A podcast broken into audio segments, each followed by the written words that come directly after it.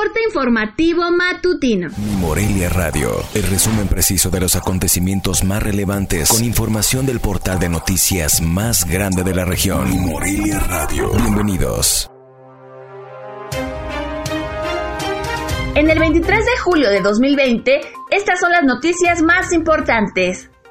Esta madrugada arribó al Aeropuerto Nacional de la Ciudad de México el vuelo 25 del puente aéreo México-China, con 68.400 batas quirúrgicas adquiridas por el Instituto de Salud para el Bienestar, INSABI. Los insumos serán utilizados para la protección de las y los trabajadores de la salud, primera línea de atención a pacientes en las instituciones públicas de este sector. La Secretaría de la Defensa Nacional apoya con la custodia y traslado de los materiales.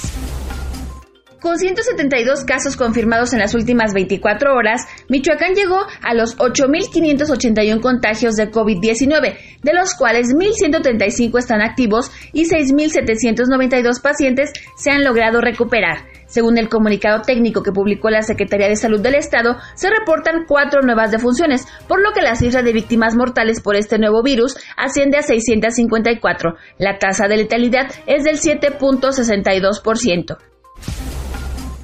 El inicio del ciclo escolar 2020-2021 en todos los niveles educativos en Michoacán será de manera virtual y no presencial, por lo que deberá reactivarse el modelo Aprende en casa que se aplicó meses pasados, confirmó el gobernador Silvano Aureoles Conejo. El mandatario michoacano dijo que el millón trescientos mil estudiantes que hay en todos los niveles educativos en la entidad regresará a clases, pero en línea, sin salir de sus domicilios para cuidar la salud de los niños y jóvenes, pues la prioridad de las autoridades es evitar los contagios positivos del COVID-19.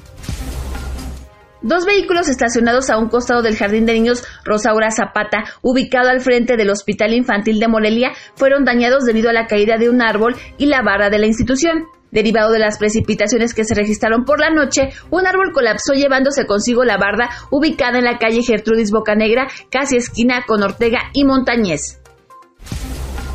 Como parte del programa de limpieza profunda 2020 que arrancó el Ayuntamiento de Morelia, el organismo operador de agua potable, alcantarillado y saneamiento esta semana inició la segunda etapa de trabajos en los drenes, arroyo de tierras e itzícuaros, con lo que se concluirá la atención programada para este año, a fin de mitigar los efectos de las precipitaciones pluviales y proteger las zonas de mayor vulnerabilidad ante inundaciones. La primera etapa se llevó a cabo de marzo a mayo, donde se atendieron 21.7 kilómetros lineales en nueve drenes de la ciudad.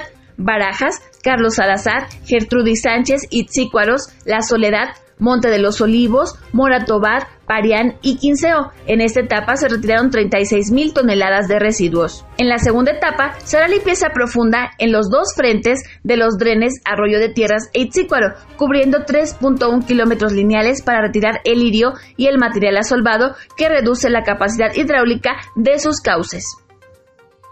Informó desde Morelia, Michoacán, Zaira Casillas. Esto fue Mi Morelia Radio. Te invitamos a que estés siempre bien informado. www.mimorelia.com Mi Morelia Radio. Hasta la próxima.